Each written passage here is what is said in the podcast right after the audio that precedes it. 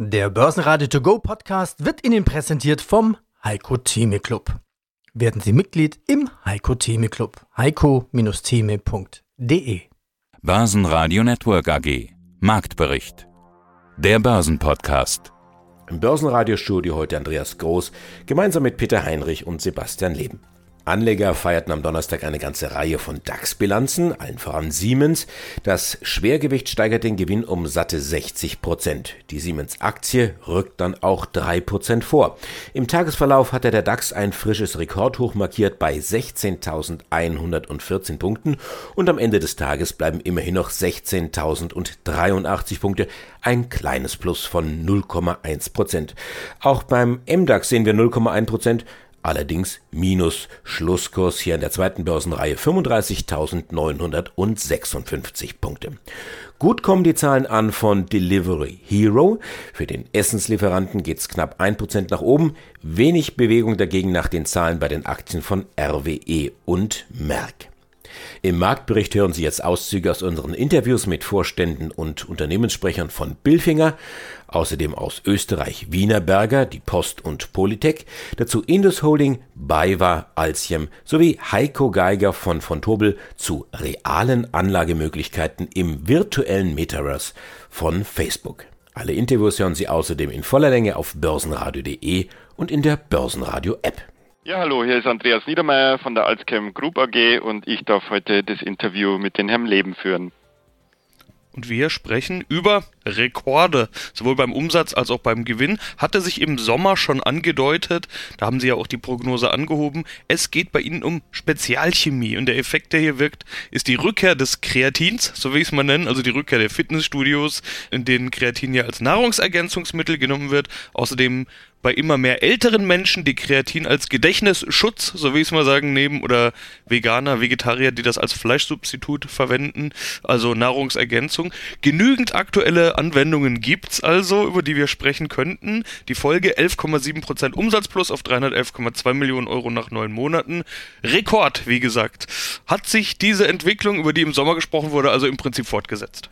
In der Tat, diese Entwicklung hat sich fortgesetzt, wie Sie beschrieben haben. Kreatin, wir verkaufen mittlerweile jedes Kilo, sage ich schon, nicht mehr jede Tonne, wir sind ausverkauft. Wir haben auch entschieden, die Produktionskapazitäten deutlich zu erweitern und wir werden sukzessive dann diese Produktionskapazitäten im nächsten Jahr auch in Betrieb nehmen und werden so ab Q2, Q3 wahrscheinlich deutlich höhere Produktionskapazitäten haben, dass wir den Markt auch deutlich besser versorgen können. Was wir spüren, ist, dass die Amerikaner, die auch zu unserem ganz großen Kundenkreis zählen, viel mehr auf Qualität setzen als früher. Früher war der Preis aus China eher der treibende Faktor. Das sind ja unsere größten Wettbewerber, aber mittlerweile gibt es eine ja, Umorientierung in Richtung Qualität und da können wir punkten, weil wir qualitativ das beste Produkt anbieten können. Was bedeutet das denn qualitativ das beste Produkt? Was sind da die Unterschiede? Also was ist gutes, was ist schlechtes Kreatin? Mhm. Da geht es immer um das Nebenproduktspektrum und am Ende geht es auch um viel Vertrauen. Wenn Sie daran denken, damals den Milchpulverskandal aus China heraus, äh, das ist vielen Leuten in den Köpfen geblieben. Selbst wenn die Chinesen mit ähnlichen Qualitäten unterwegs sind, ist das Vertrauen doch deutlich niedriger, als das Vertrauen zu einer bayerischen oder deutschen Qualität am Ende des Tages ist. Warte AG, Bernhard Wolf, Leiter Investor Relations wenn wir da so ein bisschen über den Kurs der Aktie plaudern, das sieht so ein bisschen aus wie Wechselstrom. Sorry für das, für das Wortspiel. Ja, Jahreshoch über 180, tief nach der Gewinnwarnung dann unter 100 und heute nach den endgültigen Zahlen so um die 113, ging erstmal drei Prozent runter, hat sich jetzt so leicht wieder nach oben gearbeitet. Wie bekommen Sie da Gleichstrom wieder hin? ja, das ist ein guter Vergleich. Also die 185, da muss man sagen, das war eine Sondersituation. Wir hatten ja ein Shortseller-Engagement, was sehr hoch war, und dann gab es schon Short Squeeze und der hat tatsächlich für ein, zwei Tage dafür gesorgt, dass die Aktie so hoch gerauscht ist. Da muss man ganz deutlich sagen, dieser Aktienkurs, der hatte keine Informationen zum Hintergrund, die aus Unternehmenssicht äh, sozusagen vorhanden waren, sondern das war rein spekulativ. Aber Sie haben völlig recht, die Volatilität gefällt uns auch nicht. Wir müssen sagen, wir befinden uns von jetzt an eigentlich, äh, wo wir, sagen wir mal, in die E-Mobilität sehr stark reingehen und auch in den nächsten zwei Jahren schon in einer Zwischenphase. Das heißt also, das Bestandsgeschäft, Das bringt ordentliches Wachstum, das bringt auch gute Margen, gutes EBITDA. Und dann kommt der große Wachstumsschub eigentlich ab 2024, wenn wir fertig sind mit der großen E-Mobility-Zelle. Wir fangen ja jetzt an mit der 21700 im Format, die wird aber noch ausgebaut. Und da haben wir ja auch schon die ersten zwei Verträge an Bord, aber wir, wir rechnen erst mit Umsätzen in 2024 und das ist so eine Zwischenphase, in der wir uns jetzt befinden, wo, sagen wir mal, der eine sagt, ja, da will ich dabei sein äh, und er engagiert sich in der Aktie und schaut, wie viele Verträge wir sozusagen an Bord holen, ob die Story an der Stelle eben seinen Erwartungen entspricht. Und andere sagen, naja, ich komme hier aus der, aus der Coin-Power-Sicht eher und sage, warum geht das eigentlich nicht mit 30, 40 Prozent weiter? Das sind einfach verschiedene Stufen, Technologiestufen, die wir hier sozusagen unternehmen. Aber ich glaube, wir haben den Markt jetzt schon ganz gut vorbereitet. Trotzdem, wir sehen die Volatilität, wir mögen sie nicht, wir versuchen das zu reduzieren äh, und wir hoffen, dass das in Zukunft noch besser gelingt. Christina Johansson, ich bin CFO und Interim-CEO bei Billfinger SE und Interim-CEO seit Januar dieses Jahr.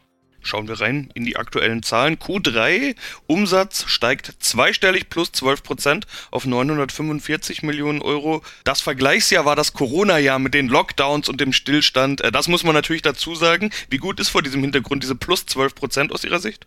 Ich glaube, man darf nicht vergessen, wir sind ja heute als Billfinger sehr europalastig und im Europa haben wir zwar im Quartal 2 extrem viel Volumen kurzfristig verloren, aber bereits im Quartal 3 letztes Jahr haben wir dann in Europa den Ramp-up gespürt. Das heißt, Quartal 3 letztes Jahr war massiv besser als Quartal 2.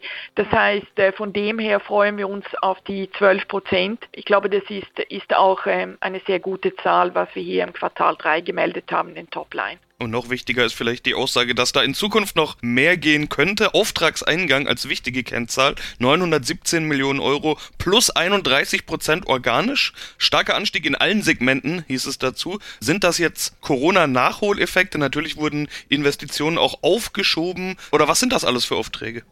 Es ist, wie Sie auch erwähnen, in, aus allen Bereichen also eine relativ bunte Mischung, äh, was jetzt Industrien und Projekte, sowohl wie Projekte wie Rahmenverträge.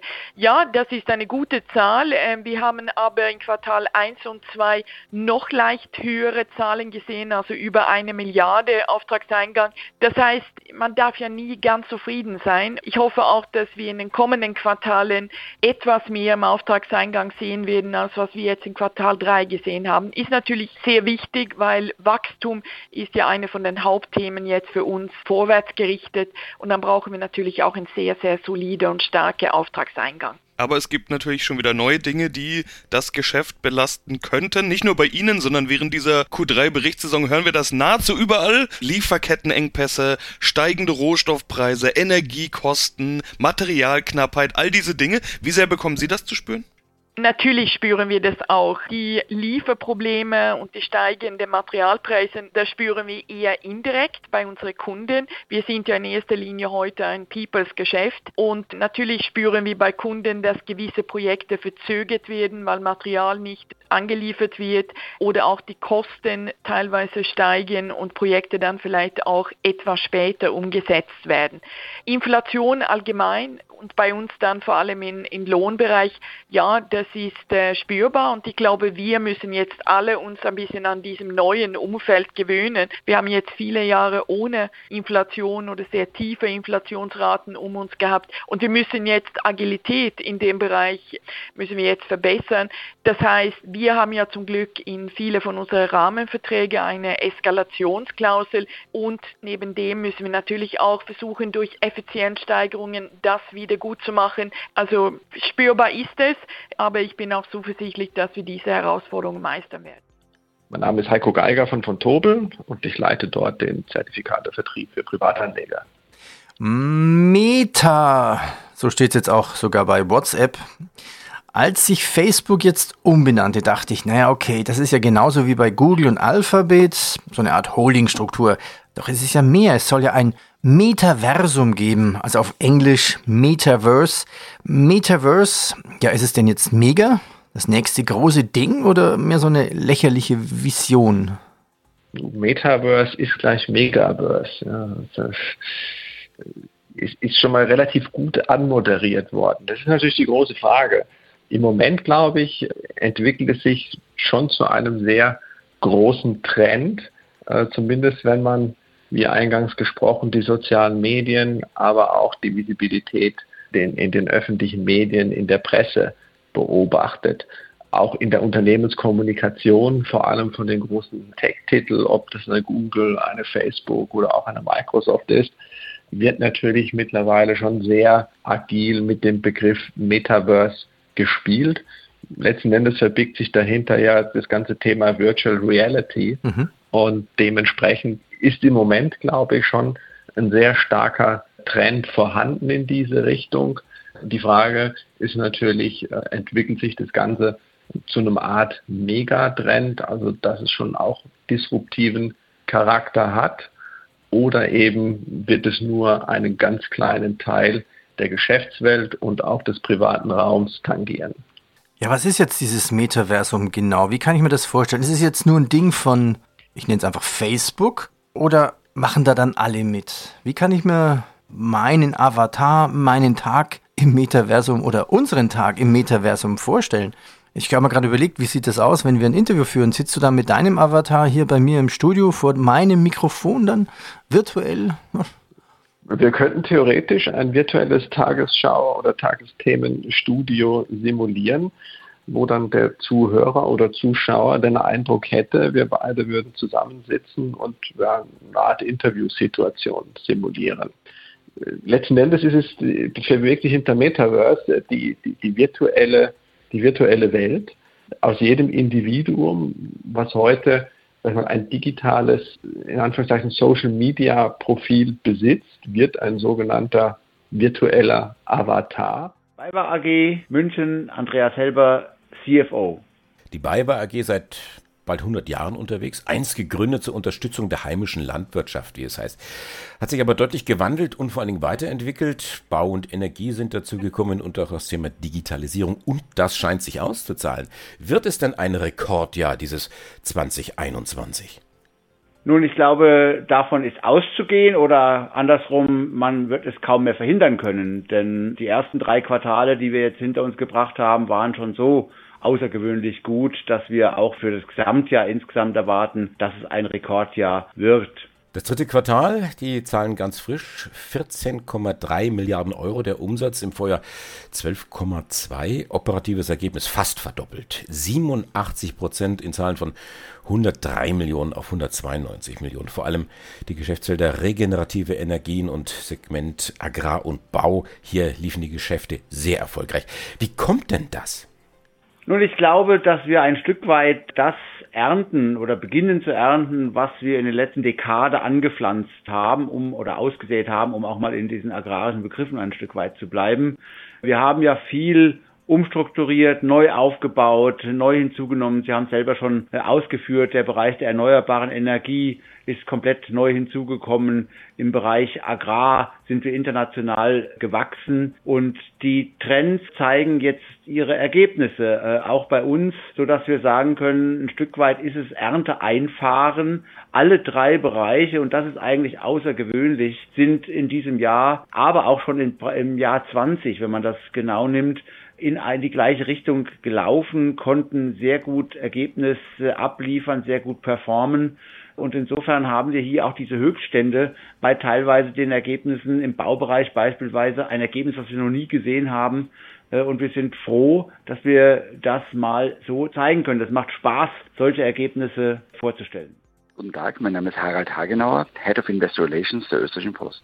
Mit der Vollkonsolidierung der türkischen Tochtergesellschaft Aras Cargo erhöhte sich der Umsatz, also für neun Monate, jetzt um 22 Prozent. So hieß es in der Meldung. Ja, was macht man jetzt mit so einer Zahl, dachte ich mir. Die österreichische Post kennen wir ja, aber 22 Prozent plus, was bedeutet das? Ich glaube, wir sollten mehr über die Aras Cargo lernen. Ich war natürlich auf der Webseite klar, habe sie mir übersetzen lassen. Aras. In Österreich ist die Post gelb, in der Türkei ist die Aras Farbe rot-blau. Wie groß sind denn die Aras-Einheiten? Was macht die Aras genau für Logistikgeschäfte?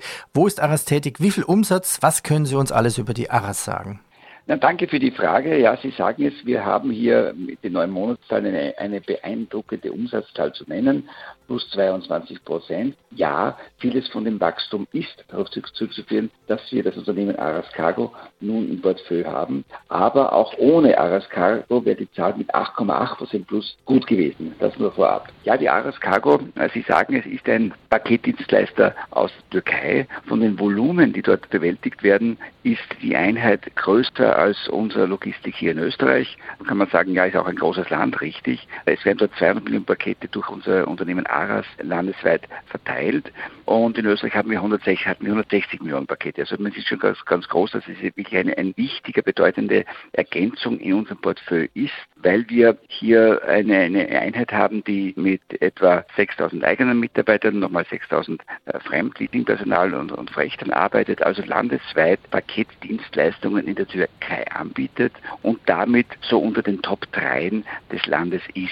Das ist immer so, manchmal, ich glaube, wir waren jetzt schon auch mal die Nummer 1 in der Statistik, weil das Unternehmen eben in den letzten Jahren, speziell von 2019 bis jetzt, sehr, sehr gut gewachsen ist, sehr gut profitiert hat von diesem Online-Boom, von diesem Internetwachstum, das es natürlich auch in der Türkei gibt. Und dadurch sind wir sowohl umsatzseitig als auch ergebnisseitig aktuell sehr, sehr zufrieden mit diesem Investment. Vollkonsolidierung der türkischen Tochtergesellschaft Aras Cargo. Wie drückt eigentlich ja, der fallende Lira auf den Gewinn der österreichischen Post? Das ist natürlich eine, eine Beeinträchtigung, die damit einhergeht. Sie sagen jetzt ganz richtig, wir, also wir sind auf, auf türkisch-Lira-Basis sehr gut unterwegs mit Wachstumszahlen im Umsatz und Ergebnis. Ja, aber in der quartalsweisen und auch jährlichen Umrechnung dann auf Euro ist man vor einem nie gefeit. Das ist der, der jeweilige Wechselskurs, der dann am, am Jahresende eben vorherrscht. Ja, und wenn, wenn dann Wechselkurs irgendwo 10 Prozent schlechter wird, dann beeinträchtigt das natürlich das Ergebnis um genau diese 10 Prozent in Eurobasis.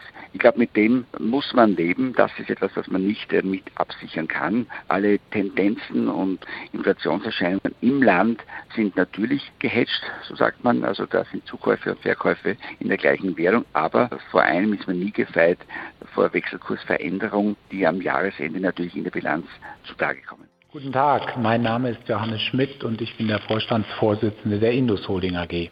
Okay, Stand jetzt ist das alles noch Reich genau. der Spekulation, würde ich sagen. Kümmern wir uns um die Dinge, die wir beurteilen können, zum Beispiel Ihre Zahlen. Q3, das ist ja der Anlass mhm. unseres Interviews heute auch. Ja. Q3 traditionell bei Ihnen ein sehr starkes Quartal. Ja. Jetzt sehen wir hier einen Umsatz von 1,3 Milliarden Euro, 1,16 mhm. waren es vor einem Jahr, also mhm. 11,4 Prozent plus. Ja. Zweistelliges Wachstum, allerdings auch Käufe mit drin, also nicht alles organisch. Wie mhm. gut war Q3 jetzt aus Ihrer Sicht?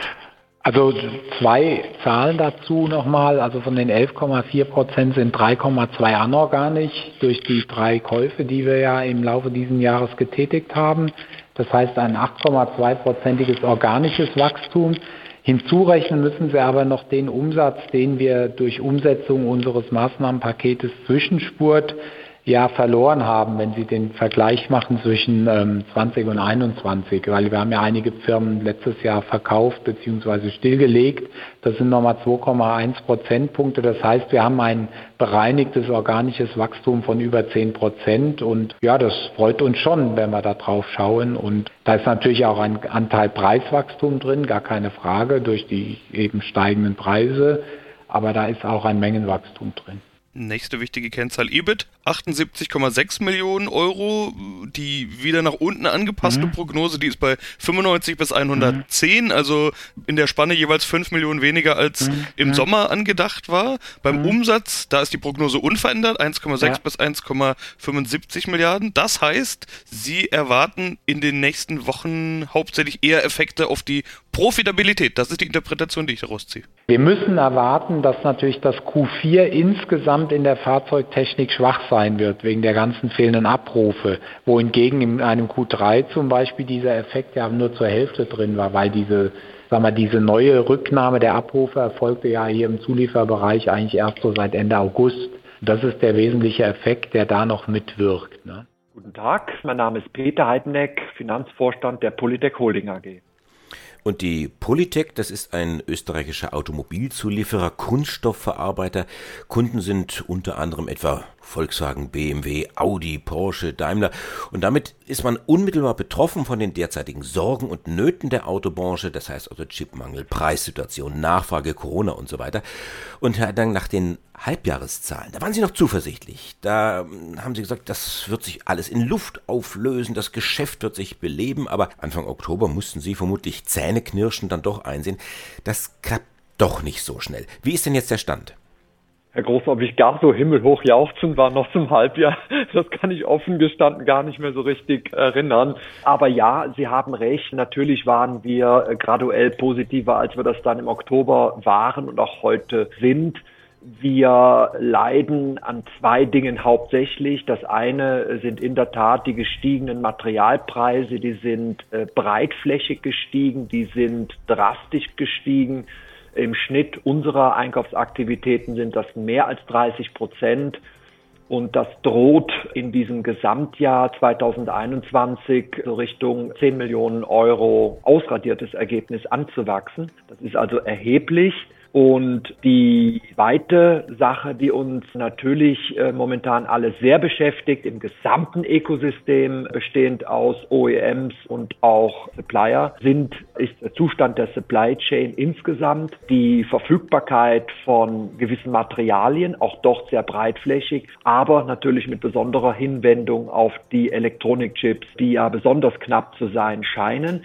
Das wiederum ist dann der Grund dafür, dass unsere Kunden sich gezwungen sehen, uns äh, Umsätze zu kürzen, Abrufe zu reduzieren und leider Gottes geschieht es in der Regel auch so, dass sie das sehr, sehr kurzfristig tun. Das heißt also, unsere Reaktionszeit auf diese nicht zu tätigenden Umsätze, die ist gering bis nicht vorhanden. Und dadurch haben wir einen doppelten Nachteil. Der eine Nachteil ist natürlich, dass wir die Deckungsbeiträge aus diesen Umsätzen, die geplant waren, nicht vereinnahmen können. Der zweite Nachteil ist der, dass wir sogenannte Flexibilitätskosten oder Leerkosten zu tragen haben, die sich daraus äh, rekrutieren, dass wir natürlich Personal bereithalten, aber auch andere Ressourcen bereithalten für höhere Umsätze. Und je kurzfristiger dann diese Absagen sind, desto höher sind die Leerkosten und Flexibilitätskosten, die wir zu tragen haben. Und die sind ebenfalls erheblich. Und das ist diese Zange, in der ich glaube, alle Supplier in der Automotive-Branche sich momentan befinden.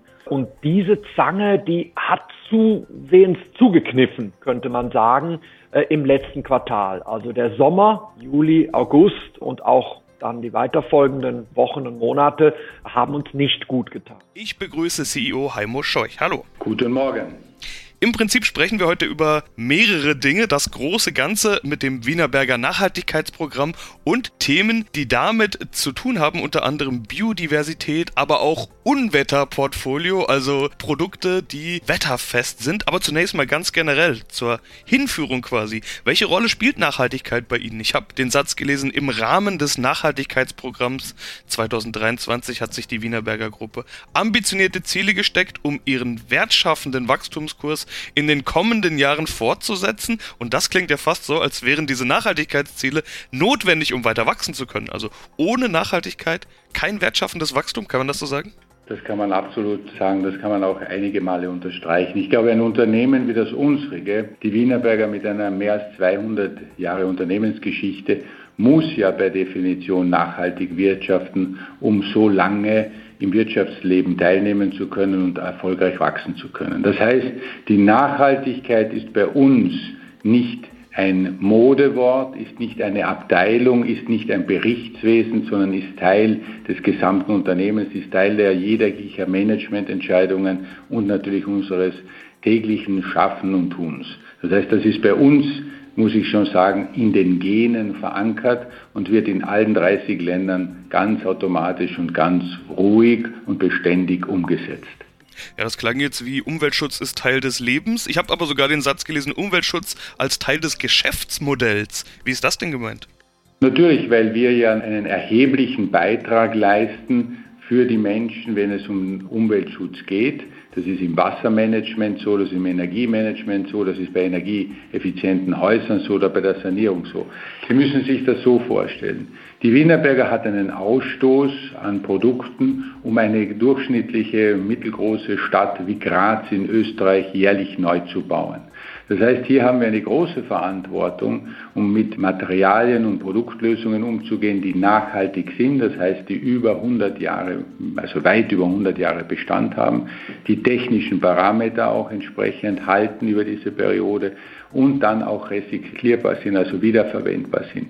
Und das ist nicht nur jetzt im Bereich der Baumaterialien für den Hochbau oder für die Sanierung der Fall, sondern auch für die Infrastruktur mit unseren Rohren, wo wir mehr als 16 Mal, um Ihnen eine Dimension zu geben, 16 Mal um den Erdball können, um jährliche Produktion Ihnen darzustellen. Das heißt, hier haben wir einen klaren Auftrag als Unternehmen nachhaltig zu wirtschaften, um unseren Planeten, die Erde auch entsprechend zu sichern, um uns langfristig hier auch das Leben zu garantieren, muss ich ja sagen, und mit den Ressourcen, ob das jetzt Wasser, ob das Luft, ob das Energie oder Rohstoffe sind, nachhaltig umzugehen. Das ist ein Teil und ganz klar ein wesentlicher Bestandteil unseres Geschäftes. Basen Network AG Marktbericht der Börsenpodcast. Der Börsenradio To Go Podcast wurde Ihnen präsentiert vom Heiko Theme Club. Werden Sie Mitglied im Heiko Theme Club. heiko-theme.de